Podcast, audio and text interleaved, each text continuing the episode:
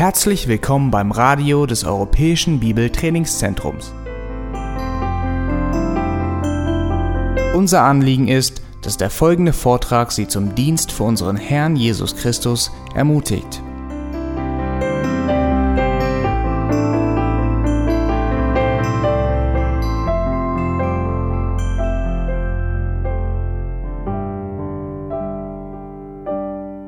Die meisten Menschen denken wahrscheinlich, dass Weihnachten dazu da ist, um sich gegenseitig zu lieben und gegenseitig Geschenke zu machen.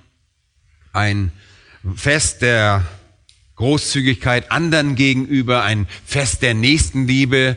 Und es wird auch das Fest der Liebe genannt, aber was die meisten Menschen darunter verstehen, ist die Liebe, die man sich gegenseitig erbringt. Und ich möchte euch nicht die Weihnachtsfeier verderben, aber das Geschenk an Weihnachten ist nicht, dass wir Liebe füreinander haben, sondern dass Gott Liebe für uns hat. Ich will euch Weihnachten auch nicht verderben und dass ihr nicht mehr Geschenke machen sollt. Auch wir geben einander Geschenke, aber das ist nicht der Sinn von Weihnachten. Bei Weihnachten geht es nicht um zwischenmenschliche Liebe, sondern Liebe zwischen Gott und Mensch. Bei Weihnachten geht es nicht um Nächstenliebe, bei Weihnachten geht es um Gottes Liebe für Sünder. Und Weihnachten ist vor allem das Ereignis, das sich auf göttliche Erlösung konzentriert. Weihnachten dreht sich nicht um das Verhältnis zwischen Menschen. Und das ist sicherlich alles sehr wunderbar. Und wir sollen auch dem anderen Gutes tun. Ich möchte das nicht an den Pranger stellen. Ich möchte euch nicht entmutigen, euch gegenseitig zu lieben. Das sollen wir tun. Aber dabei geht es nicht um Weihnachten. Weihnachten dreht sich nicht um das Verhältnis zwischen Menschen, sondern um das Verhältnis zwischen Gott und Menschen oder genauer gesagt darum, dass Gott Sünder liebt, die keineswegs liebenswert sind. Wir als Sünder haben in keiner Weise die Zuneigung Gottes verdient. Und die Geburt Jesu Christi ist das Zeugnis von Gottes Liebe.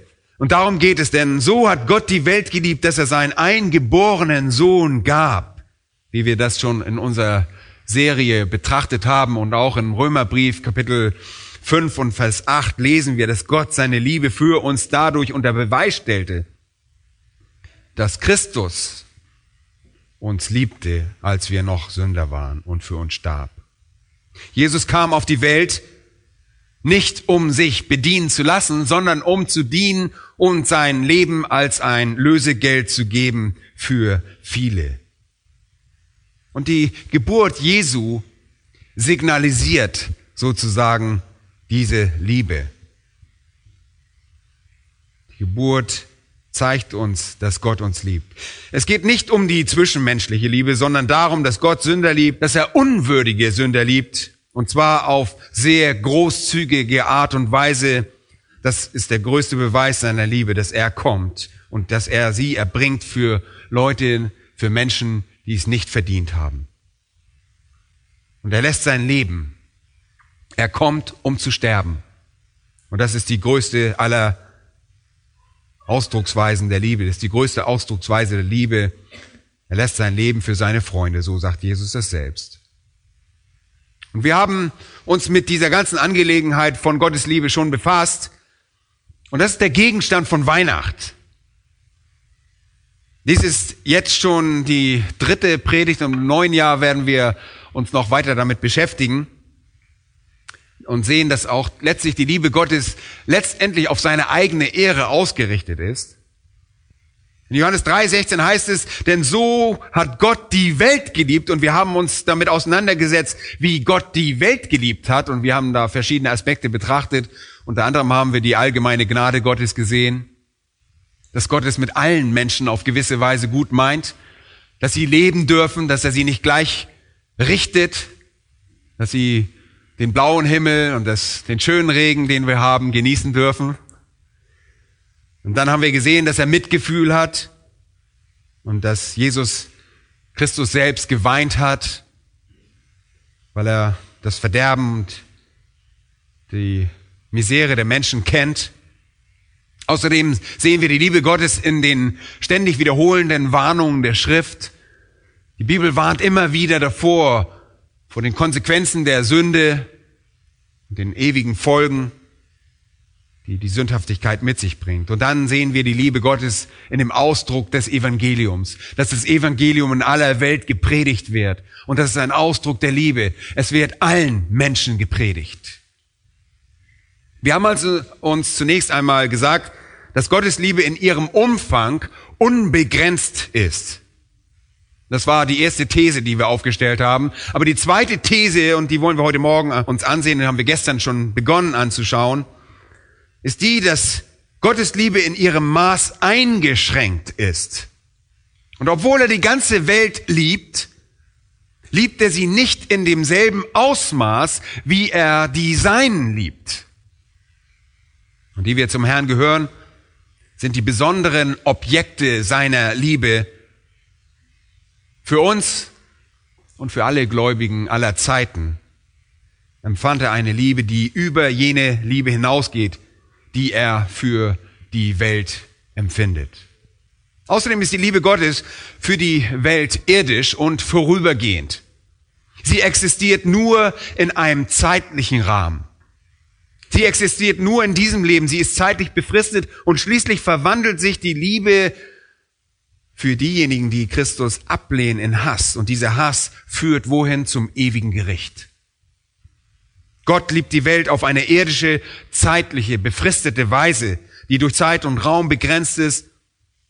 Und in diesem physischen Reich verwandelt sich diese Liebe, wenn sie nicht beantwortet wird, in Hass.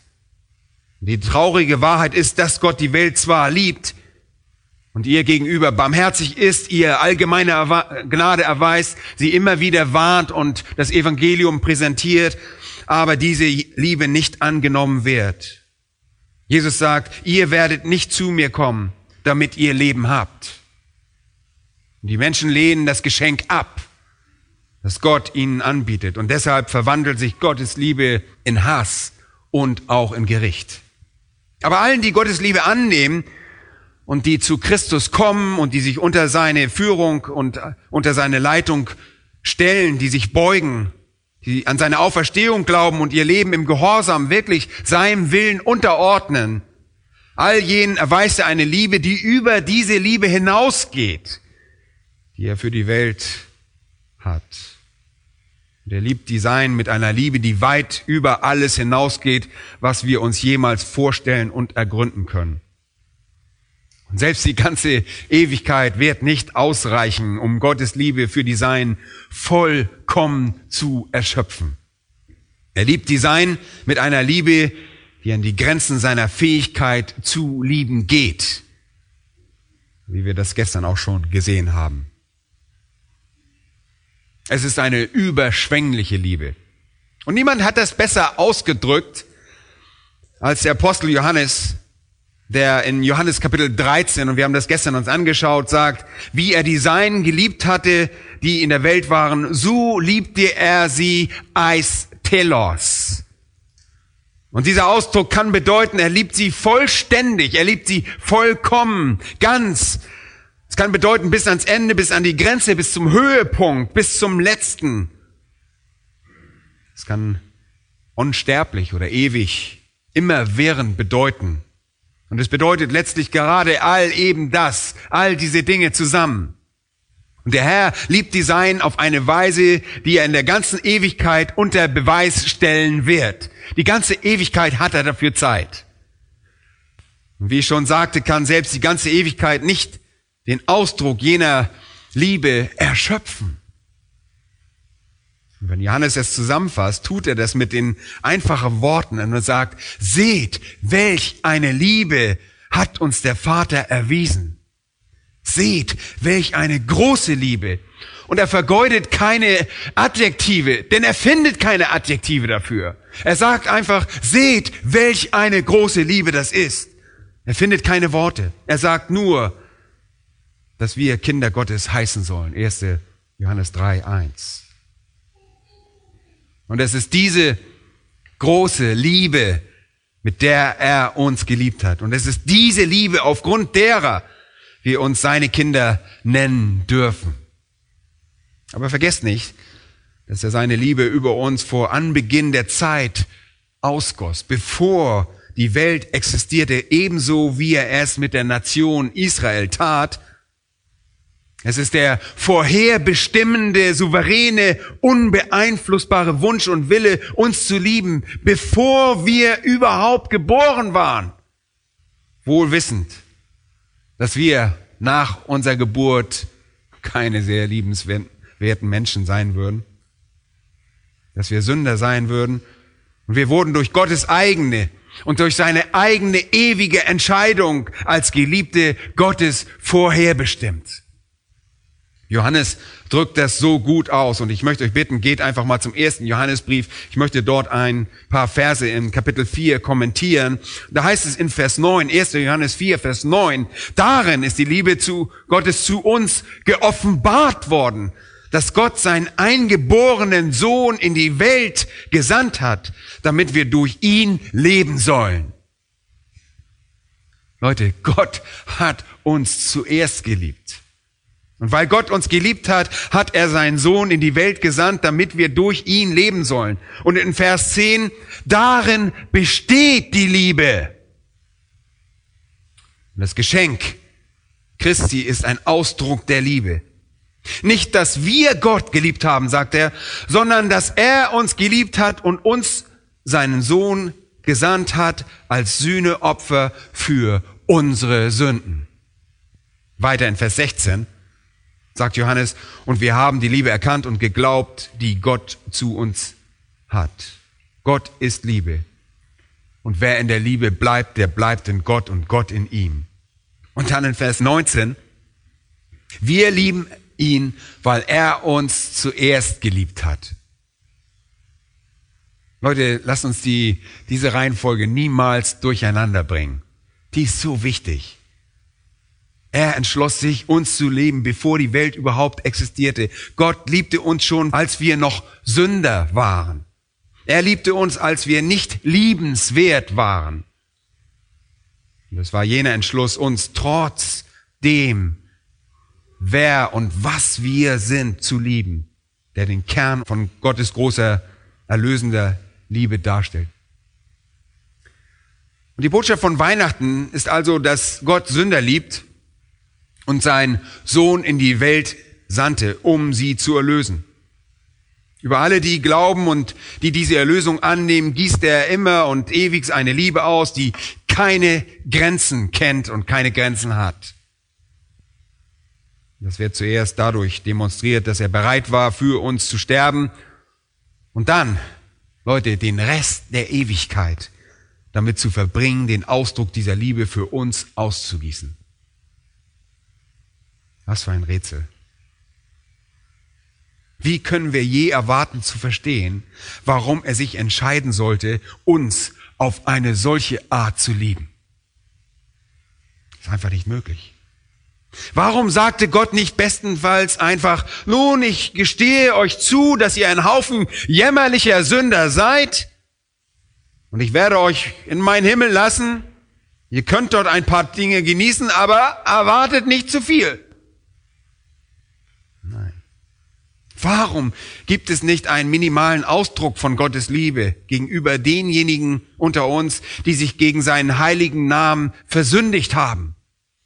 Warum drückt er seine allerhöchste Liebe nicht gegenüber den heiligen Engeln aus, die niemals gefallen sind und die all die Zeit immer treu waren und den Gott geliebt haben, der sie geschaffen hat? Und er verdammte die Engel, die gefallen sind, ohne Hoffnung auf Erlösung. Warum sollte er die Menschen erlösen? Offen gesagt, wissen wir die Antwort darauf nicht. Außer, dass er sich vorher entschloss, uns zu lieben und uns durch diese Liebe zu ihm zu ziehen. Der Autor Daniel Whittle schrieb einen Liedtext mit den Worten, die uns allen am Herzen liegen sollten. Zitat, ich weiß nicht, warum Gottes Gnade mir je ward offenbart, noch warum ich erlöset bin, der ich ein Sünder war, doch ich weiß, an wen ich glaube. Und seine Hand kann mich nichts entreißen, mein Erbteil wird er mir wahren auf den Tag, da er erscheint. Zitat Ende. Wir wissen nicht warum. Wir wissen nicht warum. Vielleicht werden wir das selbst in der Ewigkeit nicht erfahren, warum. Warum sollte Gott uns lieben? Es gibt nichts Liebenswertes an uns. Wir sind nicht anders als alle anderen und auch nicht anders als die Leute, die wir gestern in Hesekiel Kapitel 16 gesehen haben. Und Gott sagte zu Israel, du bist schlimmer als Samaria, schlimmer als Sodom und Samaria und Sodom gingen unter. Und Israel sagte, dir werde ich vergeben. Warum? Weil ich mich entschlossen habe, dich zu lieben. Und das ist ein unverständliches Rätsel. Aber Gott liebt die Sein. Und deswegen hat er seinen Sohn in die Welt gesandt, um für uns zu sterben, damit wir seine Kinder werden sollten. Wenn wir durch Glauben an Jesus Christus seine Kinder werden, welche Art von Liebe dürfen wir dann genießen? Nun, lasst uns nicht über seine Liebe reden, die uneingeschränkt ist und die der ganzen Welt gilt. Lasst uns vielmehr über seine Liebe reden, deren Ausmaß für die Welt eingeschränkt ist, da das volle Ausmaß seiner Liebe dem Gläubigen und einzig und allein dem Gläubigen vorbehalten ist. Lasst uns über seine Liebe für uns reden. Und das ist es, worüber ich heute Morgen mit euch reden möchte. Und das ist wirklich nichts äh, tiefschürfendes oder nichts Neues, sondern einfach nur eine Erinnerung an die Art und Weise, wie Gott Design liebt. Und das ist es, worum es an Weihnachten wirklich geht. Gott manifestiert seine Liebe für diejenigen, die zum Glauben an seinen Sohn kommen. Und lasst uns damit beginnen, zu einem ganz bekannten Kapitel zu gehen, nämlich zu Kapitel 15 in Lukas Evangelium. Lukas Kapitel 15. Wir kennen das sehr gut. Aber dort sehen wir das Gleichnis des verlorenen Sohnes oder besser des vergebenen Vaters wäre eigentlich eine bessere Ausdrucksweise, Beschreibung. Und da in Vers 11 heißt es folgendermaßen, Jesus sagt dort, ein Mensch hatte zwei Söhne. Und der Jüngere von ihnen sprach zum Vater, Gib mir den Teil des Vermögens, der mir zufällt, Vater. Und er teilte ihnen das Gut. Und nicht lange danach packte der jüngere Sohn alles zusammen und reiste in ein fernes Land. Und dort verschleuderte er sein Vermögen mit ausschweifendem Leben. Nachdem er aber alles aufgebraucht hatte, kam eine gewaltige Hungersnot über jenes Land und auch er fing an, Mangel zu leiden. Also ging er und verdingte sich bei einem der Bürger jenes Landes, und dieser sandte ihn auf seine Felder, um die Schweine zu hüten. Leute, das ist nicht so wirklich die, der Traumjob und vor allen Dingen keine, ehrevoll, keine ehrenvolle Beschäftigung für einen guten jüdischen Knaben. Und er hätte seinen Bauch gerne mit den Schoten gefüllt, die die Schweine fraßen, und niemand gab ihm irgendetwas. Er kam aber zu sich selbst und sprach, wie viele Tagelöhner meines Vaters haben Brot im Überfluss, ich aber verderbe vor Hunger.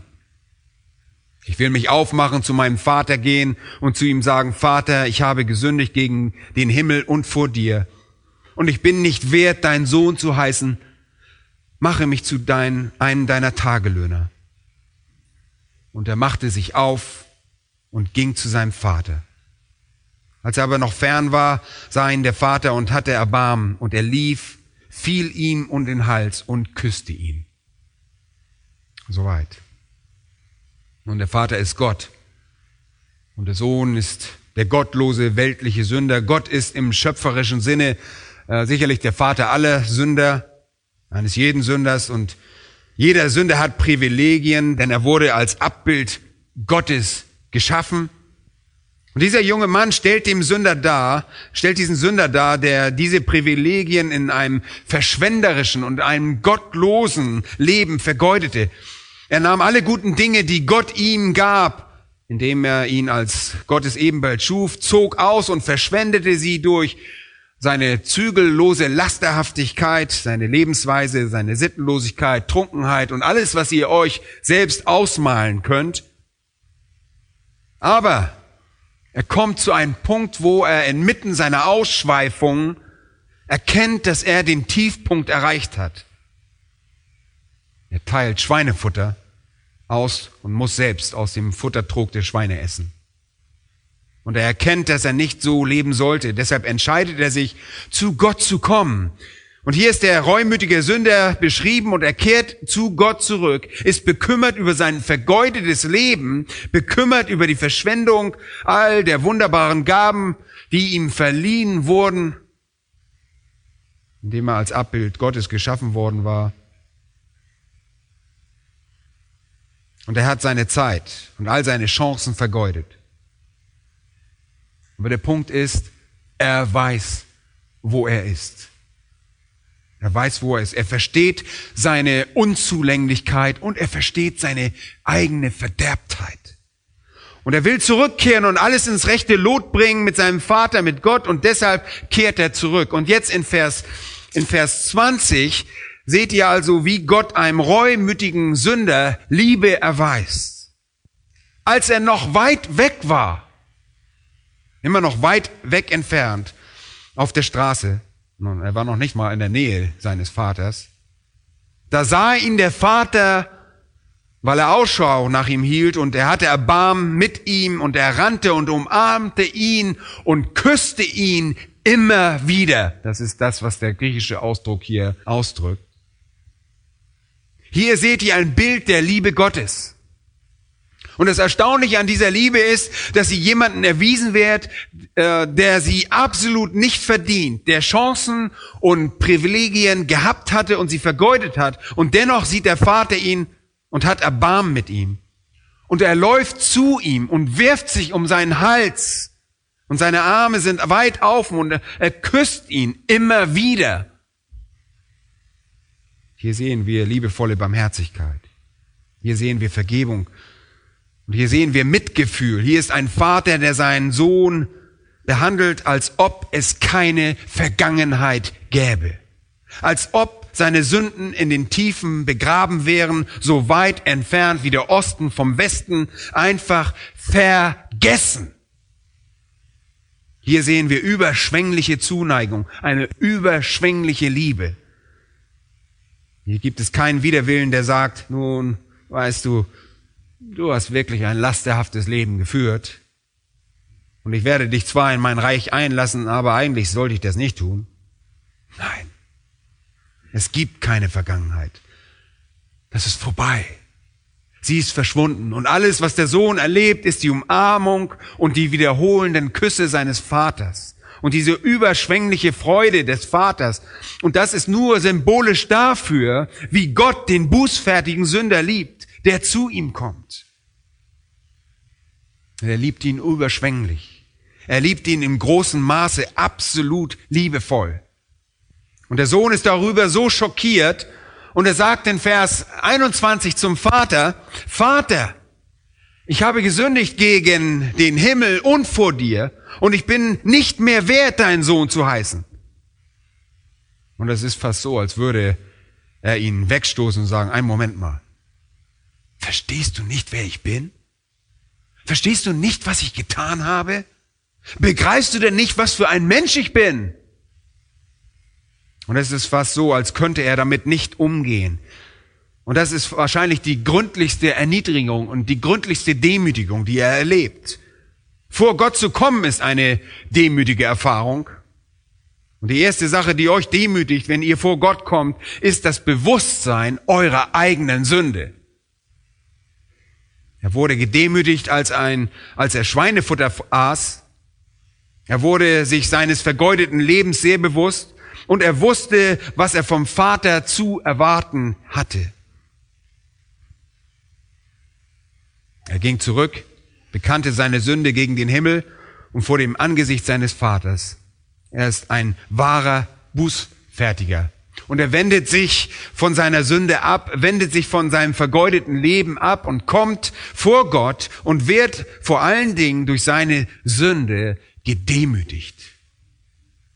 Aber zweitens, was vielleicht wichtiger äh, ist, wird er durch Gottes Gnade gedemütigt. Durch Gottes Gnade gedemütigt. Das Einzige, was demütiger ist als das Bewusstsein der eigenen Sünde, ist das Bewusstsein von Gottes Gnade. Und das ist wirklich weitaus demütigender. Und er will quasi Gott wegschieben und sagen, begreifst du, begreifst du nicht, was ich getan habe? Du gießt einfach deine Liebe und Zuneigung über mir aus. Weißt du eigentlich, wer ich bin? Und das ist sogar noch demütigender. Aber Leute, so ist die Liebe Gottes für einen reumütigen Sünder. Sie ist eine reichhaltige, sie ist eine üppige, überschwängliche Liebe, eine erhebende Liebe. Und der Vater antwortet nicht einmal auf seine zögerlichen Fragen in Vers 21. Der Vater sagt einfach zu den Sklaven, bringt das beste Festgewand her und zieht es ihm an und gebt ihm einen Ring an seine Hand und Schuhe an die Füße und bringt das gemästete Kalb her und schlachtet es und lasst uns essen und fröhlich sein. Er berücksichtigt nicht mal die Fragen dieses jungen Mannes, ob er würdig sei oder nicht, überhaupt nicht. Er beachtet das gar nicht. Er sagt einfach, lasst uns das Fest anfangen, lasst uns beginnen. Vers 24, denn dieser mein Sohn war tot und ist wieder lebendig geworden. Und er war verloren und ist wiedergefunden worden und sie fangen an, fröhlich zu sein. Und Leute, genau das, das ist das Bild der Liebe Gottes für einen reumütigen, bußfertigen Sünder. Sie ist nicht minimal, sie ist maximal. Sie ist überschwänglich. Und schlagt einmal Römer Kapitel 8 auf. Dort sehen wir ein weiteres Bild des Charakters dieser Liebe in Römer Kapitel 8. Und dort in Vers 35 ist ebenfalls von sehr von zentraler Bedeutung für unser Verständnis der großen Liebe Gottes. Vers 35. Wer will uns scheiden von der Liebe des Christus? Und Paulus stellt einfach diese rhetorische Frage, ist es Drangsal oder Angst oder Verfolgung oder Hunger oder Blöße oder Gefahr oder Schwert?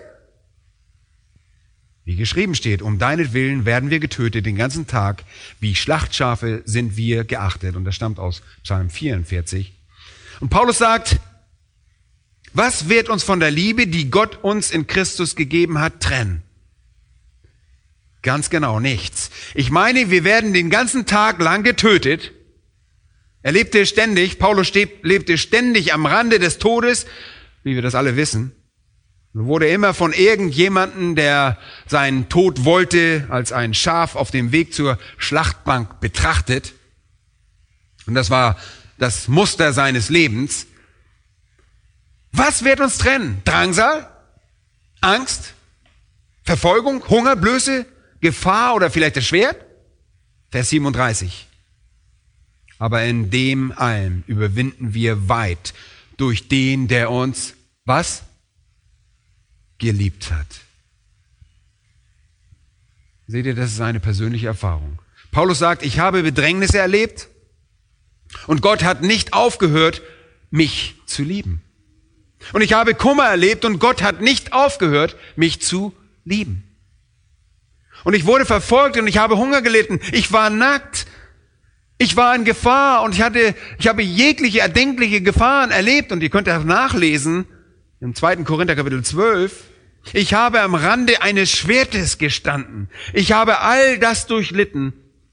Und ich kann euch eins sagen, dass derjenige, der mich liebt, durch all das hindurch seine Liebe für mich niemals aufgegeben hat. Vers 38. Denn ich bin gewiss, dass weder Tod noch Leben, weder Engel noch Fürstentümer noch Gewalten, weder Gegenwärtiges noch Zukünftiges, weder Hohes noch Tiefes, noch irgendein anderes Geschöpf und Scheiden vermag von der Liebe Gottes, die in Christus Jesus ist, unserem Herrn. Leute, die zweite Sache, die wir über Gottes Liebe für die Sein lernen, ist, dass sie eine unauflösliche, untrennbare, uneinnehmbare und eine immerwährende Liebe ist. Sie hört nicht auf. Sie verblasst nie, sie wankt nie, sie wird nie weniger, sie erkaltet nie und sie verändert sich nie. Gott liebt uns mit einer immerwährenden Liebe und da sind wir wieder bei dem Eistelos. Jesus, der die Seinen geliebt hat, die in der Welt waren, liebt sie bis zum Ende, bis in die Ewigkeit. Es ist eine Liebe, die nie sterben wird, nie erkalten wird, nie geringer wird, nie verblassen wird. Eine Liebe, von der wir nie getrennt werden können. Und von der uns auch nichts und niemand trennen kann. Weder Tod noch Leben, noch Engelhaftes, nichts in der Gegenwart und auch nichts äh, Zukünftiges, nichts, das irgendwie geschaffen wurde und alles wurde geschaffen, außer Gott selbst Nichts, das existiert, kann uns von dieser Liebe trennen. Er liebt die Welt mit einer irdischen Liebe, mit einer Liebe des Mitgefühls und eine Liebe, die auch Güte reflektiert. Er liebt sie genug, um sie zu warnen. Und er liebt sie genug, um ihnen das Evangelium immer wieder zu bringen. Aber diese Liebe ist an Zeit gebunden. Und wenn ihre Zeit abläuft, so endet auch diese Zeit für sie und sie ziehen in die Hölle und in das Gericht. Aber die Sein, aber die Sein, die an Jesus Christus glauben und in bußfertigen Glauben zu ihm kommen, sind, die er liebt, mit einer immerwährenden, einer niemals endenden Liebe, die nie zerstört werden kann. Und betrachtet einmal Kapitel 2 im Epheserbrief. Da wollen wir kurz einen weiterer Abschnitt, der für uns den Charakter der Liebe definiert. In Epheser 2 erhalten wir noch mehr Erinnerungen, mit denen wir, wie ich weiß, ihr seid mit diesem Text vertraut, aber Vers 4 dort heißt, verwendet Paulus denselben Begriff wie Johannes. Da heißt es, um seiner großen Liebe willen, mit der er uns geliebt hat. Alles beginnt mit Gottes Liebe. Und diese große Liebe, ist es, mit der er uns geliebt hat. Und dann fährt er fort, diese Liebe zu definieren. Gott liebte uns so sehr, dass er uns, als wir tot waren, durch die Übertretung, und hier liegt die Betonung wieder darauf, dass er uns geliebt hat, als wir unwürdig waren, als wir tot waren durch die Übertretung, mit dem Christus was gemacht hat, lebendig gemacht hat, aus Gnade seid ihr errettet. Oh, wir, wir kennen das alles, aber Leute, zuerst hat er uns geliebt. Er hat uns in unseren Übertretungen geliebt. Aufgrund dieser Liebe hat er uns souverän zusammen mit Christus lebendig gemacht. Und das bedeutet, er platzierte uns in Christus. Durch unseren Glauben an Christus wurden wir geistig, in einer geistlichen Art und Weise mit ihm ans Kreuz geschlagen. Wir starben mit ihm dort auf Golgatha und erweckte uns mit ihm zum neuen Leben, dass wir in einem neuen Leben wandeln sollen, sodass er sich buchstäblich unser Sünden angenommen und uns neues Leben durch Gnade gegeben hat. Vers 6. Und hat uns mit auferweckt. Wir kamen mit Christus zusammen aus dem Grab und mitversetzt in die himmlischen Regionen in Christus. Und was bedeutet das? Das spricht von unserem wahren Zuhause im Himmel dass unser wahres Leben in der geistlichen Dimension liegt, außerhalb dieser Welt. Das ist unser wahres Zuhause. Das ist es, was er für uns getan hat. Er liebte uns so sehr, dass er uns, selbst als wir tot in unserer Übertretung waren, durch Gnade in Christus auferweckte. Er ließ uns aus dem Grab auferstehen, um in einem neuen Leben zu wandeln. Er sitzt dauerhaft in den himmlischen Regionen? Und das ist jetzt auch unser Zuhause. Das ist unsere Behausung. Da findet unser Leben statt. Und warum hat er das getan? Warum würde er tote Sünder einfach retten? Vers 7. Vers 7 erfahrt ihr den Grund für all das. Damit, und das ist ein Finalsatz, der zeigt den Zweck an, damit er in den kommenden Weltzeiten, das ist in aller Ewigkeit, den überschwänglichen Reichtum seiner Gnade erweise,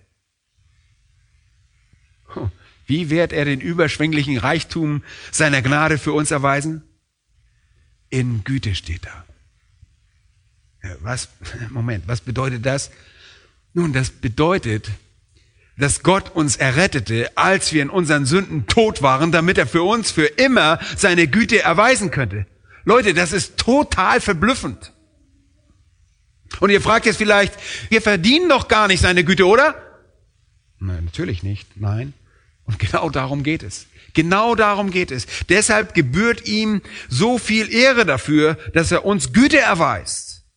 Wir werden ihm nicht nur für immer und ewig seine Güte danken, sondern ihm deshalb auch für seine Güte danken, weil wir wissen, dass wir sie nie verdient haben.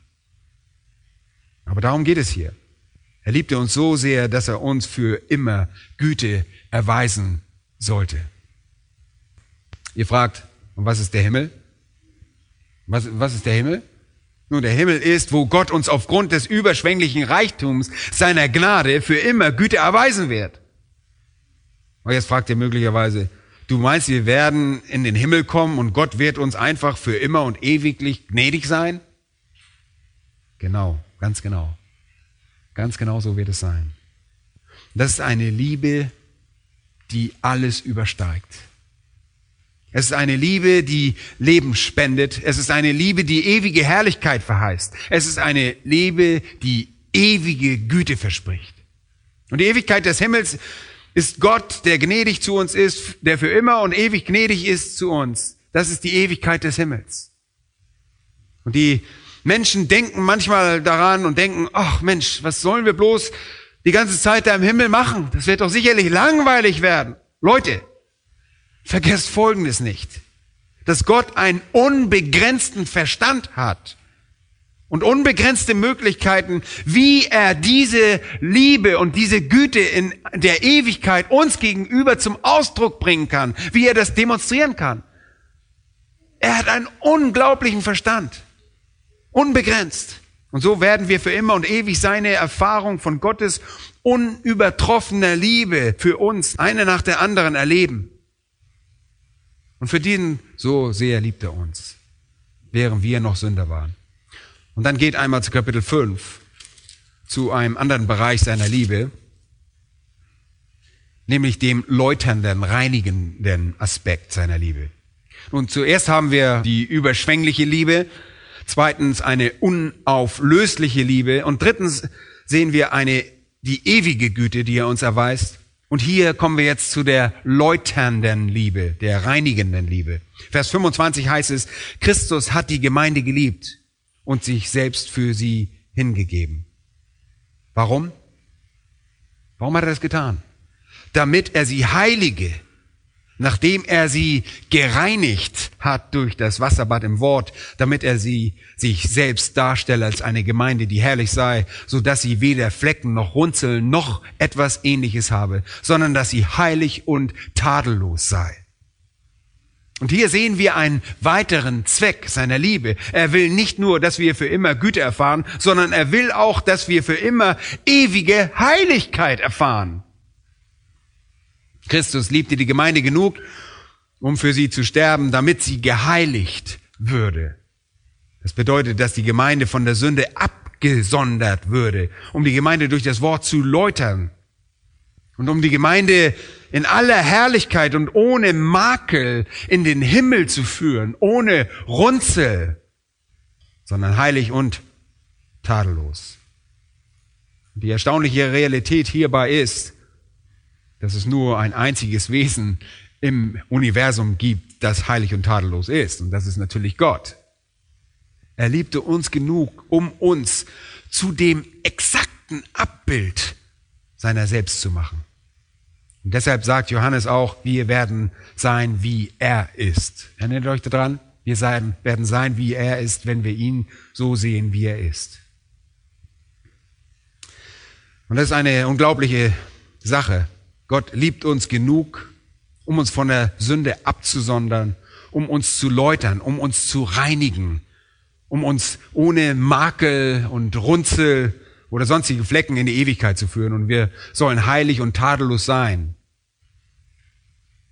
Und die Verwandlung ist wirklich unglaublich.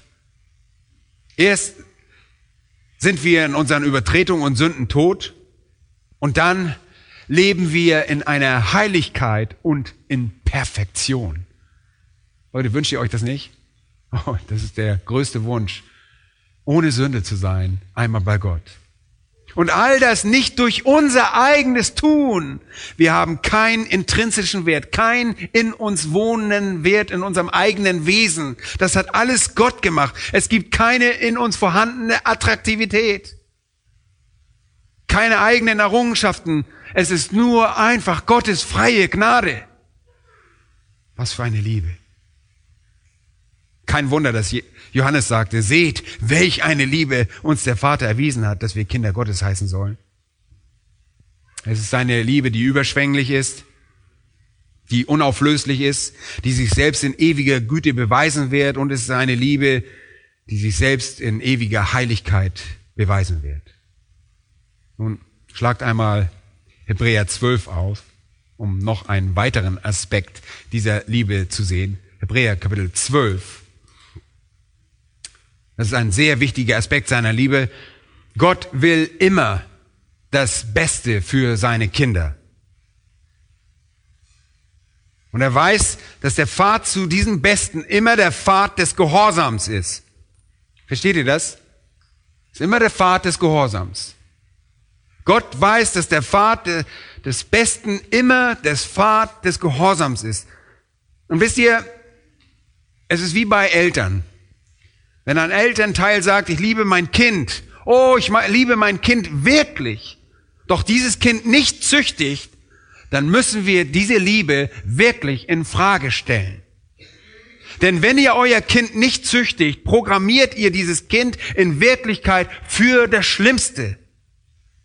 Liebe strebt nicht nach dem Schlimmsten, sondern wonach? Nach dem Besten.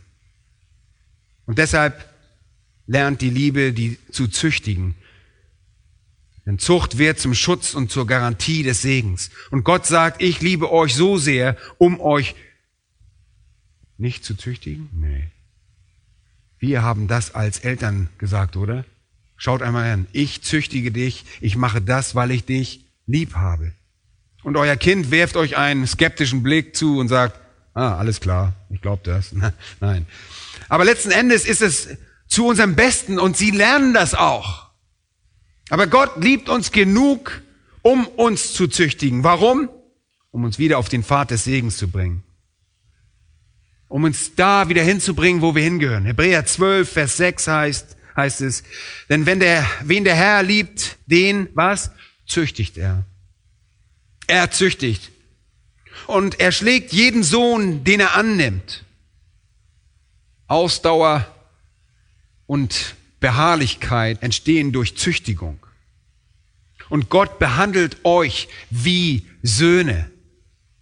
Denn wo ist ein Sohn, sagt er, den der Vater nicht züchtigt? Wenn ihr aber ohne Züchtigung seid, an der sie alle Anteil bekommen haben, so seid ihr ja unecht und keine Söhne. Wenn ihr nicht von Gott gezüchtet werdet, seid ihr nicht seine Kinder. Denn wer sein Kind ist, wird von ihm gezüchtigt, weil er euch so sehr liebt. Vers 9. Zudem hatten wir ja unsere leiblichen Väter als Erzieher und scheuten uns vor ihnen. Sollten wir uns da nicht vielmehr dem Vater der Geister unterwerfen und leben? Denn jene, das sind die leiblichen Väter, haben uns für wenige Tage gezüchtigt, so wie es ihnen richtig erschien, er aber zu unserem Besten. Und hier sehen wir uns wieder, damit wir seiner Heiligkeit teilhaftig werden. Das ist der Grund. Nicht in der Ewigkeit, das wird bereits hier auf der Erde geschehen. Alle Züchtigung aber scheint für uns den Augenblick nicht zur Freude, sondern zur Traurigkeit zu dienen. Danach aber gibt sie eine friedsame Frucht der Gerechtigkeit denen, die durch sie geübt sind. Leute, Gott liebt euch genug, um euch zu züchtigen. Es ist eine Liebe, die zurechtweist.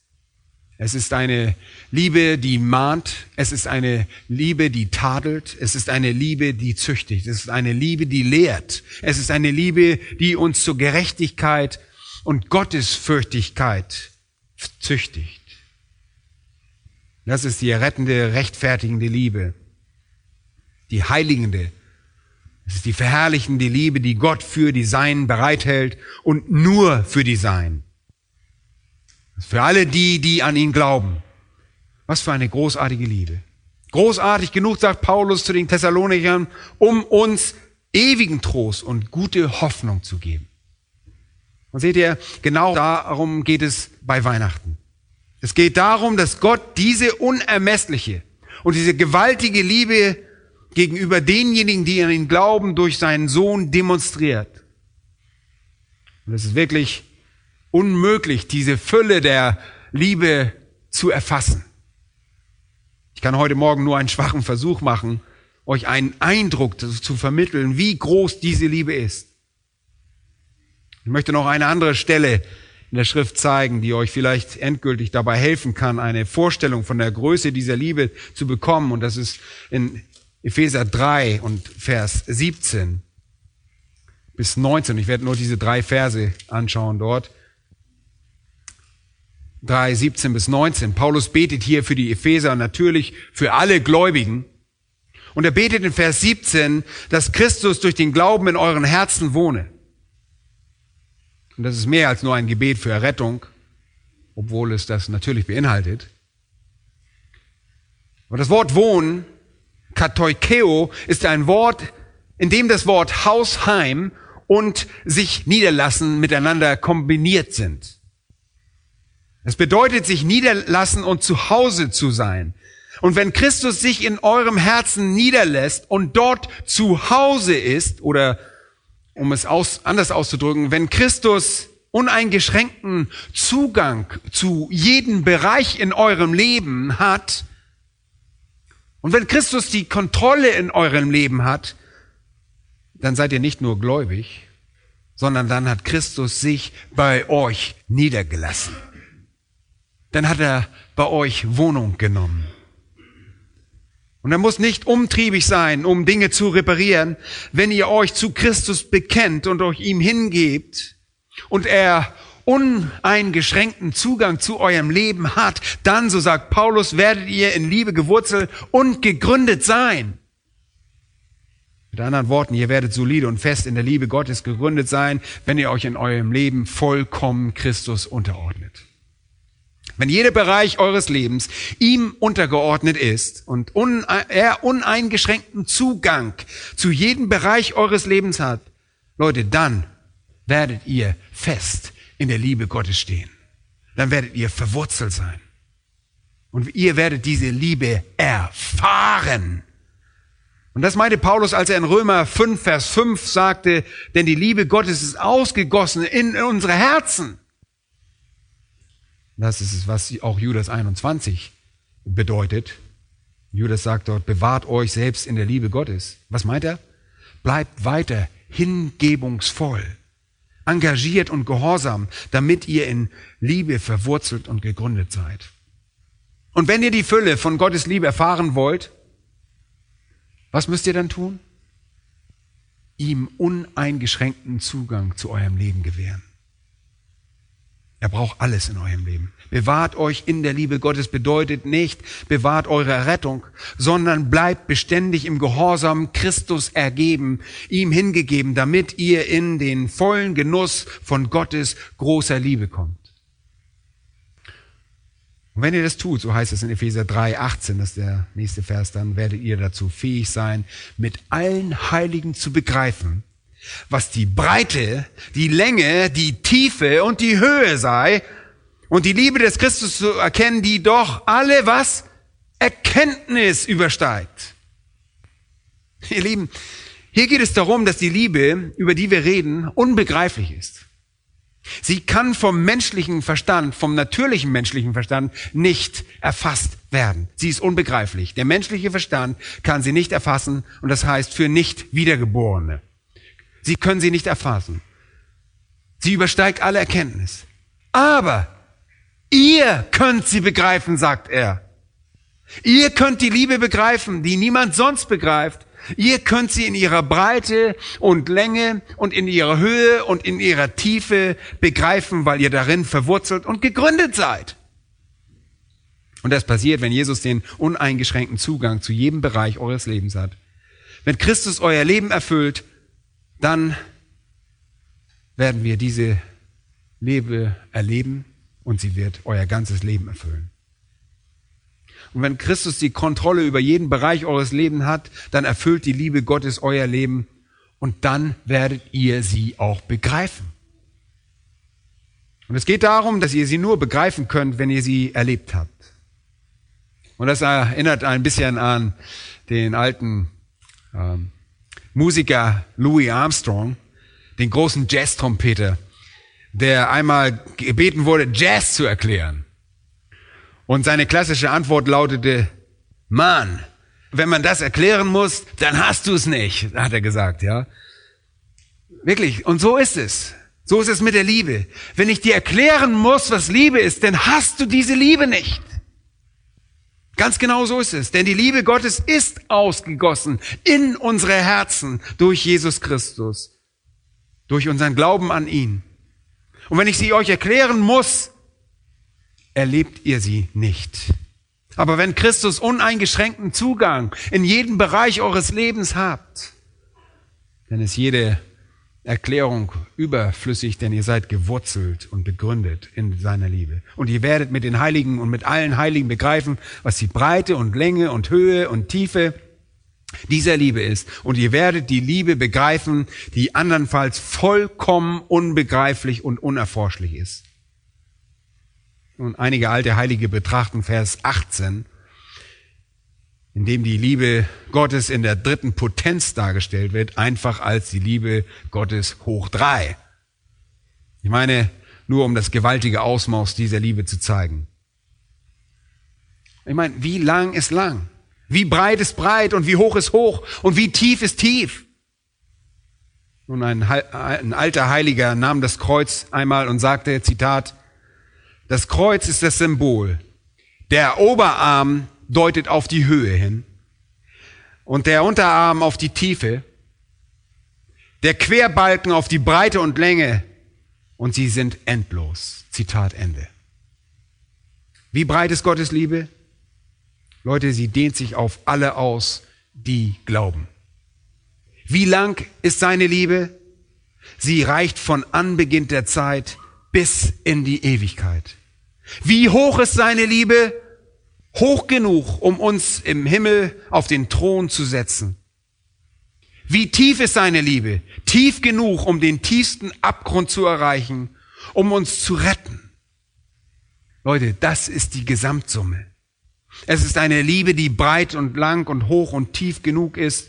Und wir haben ein wenig von ihrem Charakter in der Schrift gesehen. Und das ist die Liebe, die wir auch in Epheser 3, 20, die uns dazu führt, und ihr könnt diesen Abschnitt ähm, nicht wirklich ohne Vers 20 betrachten. Dort heißt es in 3.20, dem aber, der weit über die Maßen mehr zu tun vermag, als wir bitten oder verstehen, gemäß der Kraft, die in uns wirkt. Ihm sei die Ehre in der Gemeinde in Christus Jesus, auf alle Geschlechter der Ewigkeiten, der Ewigkeiten. Amen. Nun, was ist das? Leute, wisst ihr, was das ist? Das ist ein Lobpreis Gottes. Stimmt's? Nun, was veranlasste Paulus dazu, einen Lobpreis auf Gott hervorzubringen? Ich kann es euch sagen. Dieser Lobpreis wurde dadurch ausgelöst, dass er die Liebe Gottes in Christus begriffen hatte. Soweit es für ihn menschlich möglich war. Er hat es begriffen. Und Leute, das ist die Weihnachtsliebe. Das ist Weihnachtsliebe. Gott der Sünder so sehr liebt, dass er sie zu den Seinen macht, ihnen all ihre Sünden vergibt, Güte für alle Ewigkeit über sie ausgießt und sie so sehr heilig und tadellos und perfekt macht wie er selbst, indem er ihnen in Christus seine eigene Gerechtigkeit gewährt. Das ist seine Liebe. Und mein Gebet für euch, ihr Lieben, mein Gebet für jeden diesen Weihnachten ist, das aus 2. Thessalonicher Kapitel 3 und Vers 5, wo Paulus bittet, der Herr aber lenke eure Herzen zu der Liebe Gottes und zum standhaften Ausharren des Christus. Der Herr lenke eure Herzen zu der Liebe Gottes und zum standhaften Ausharren des Christus. Habt ihr bemerkt, wie unbeständig die Liebe in dieser Welt ist? Die Menschen reden über Liebe, aber sie ist so unbeständig. Und wir reden nicht von dieser weltlichen Liebe. Und die Frage ist, ob das überhaupt Liebe ist. Und es gibt ein wunderbares Lobpreislied von George Matheson. Und das heißt, O Liebe, die mich nicht loslassen wird. Und da heißt es folgendes, die Geschichte dahinter ist eine äh, recht traurige. George Matheson, der Autor, sollte die Liebe seines Lebens heiraten. Und als er ihr verkündigte, seiner Angetrauten, dass er sich von Gott in den Missionsdienst berufen fühlte, sagte sie, ich will keine Missionarin sein und verließ ihn und weigerte sich, ihn zu heiraten. Und er war ganz alleine und schrieb die folgenden Worte. Und da heißt es wörtlich, die Übersetzung, Oh Liebe, die mich nicht loslassen wird, meine müde Seele ruht in dir. Ich gebe dir das Leben zurück, das ich dir schulde, das in deinem Ozean Tiefe sein Fluss reicher, das in deiner Ozeantiefe sein Fluss reicher und voller sein möge. So sehr liebt Gott euch. Meine Frage ist, könnt ihr mit Matheson sagen, dass ihr euer Leben dass ihr einer solchen Liebe verdankt, Gott zurückgebt, damit in seiner Ozeantiefe sein Fluss reicher und voller sein möge? Leute, das ist die Frage.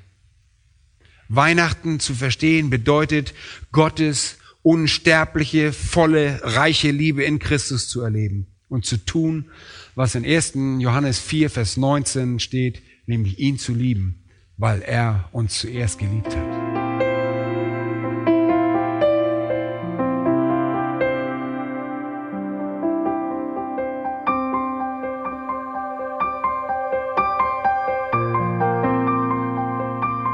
alle Vorträge unseres Programms, Bücher, DVDs und vieles mehr können Sie bei uns unter www.ebtc-media.org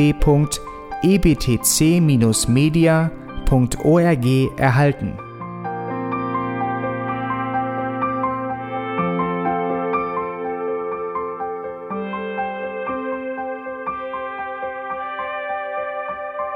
Radio Neue Hoffnung ist frei und ohne Werbung nur aufgrund Ihrer Spenden möglich – wenn Sie weitere Informationen dazu finden möchten, wie Sie Radio Neue Hoffnung unterstützen können, besuchen Sie die Webseite www.rnh.de.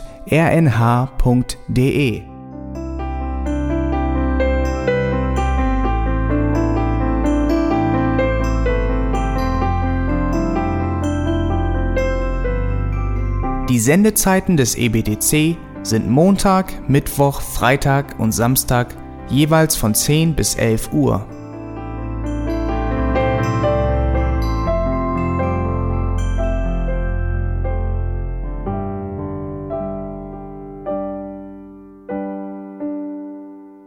Sie finden uns im Internet unter www.auslegungspredigt.org. Eine E-Mail können Sie uns senden an radio.auslegungspredigt.org. Telefonisch erreichen Sie uns unter 0049 3060 988 610. Unsere Postanschrift ist EBTC Havelländer Ring 40 in 12629 Berlin, Deutschland.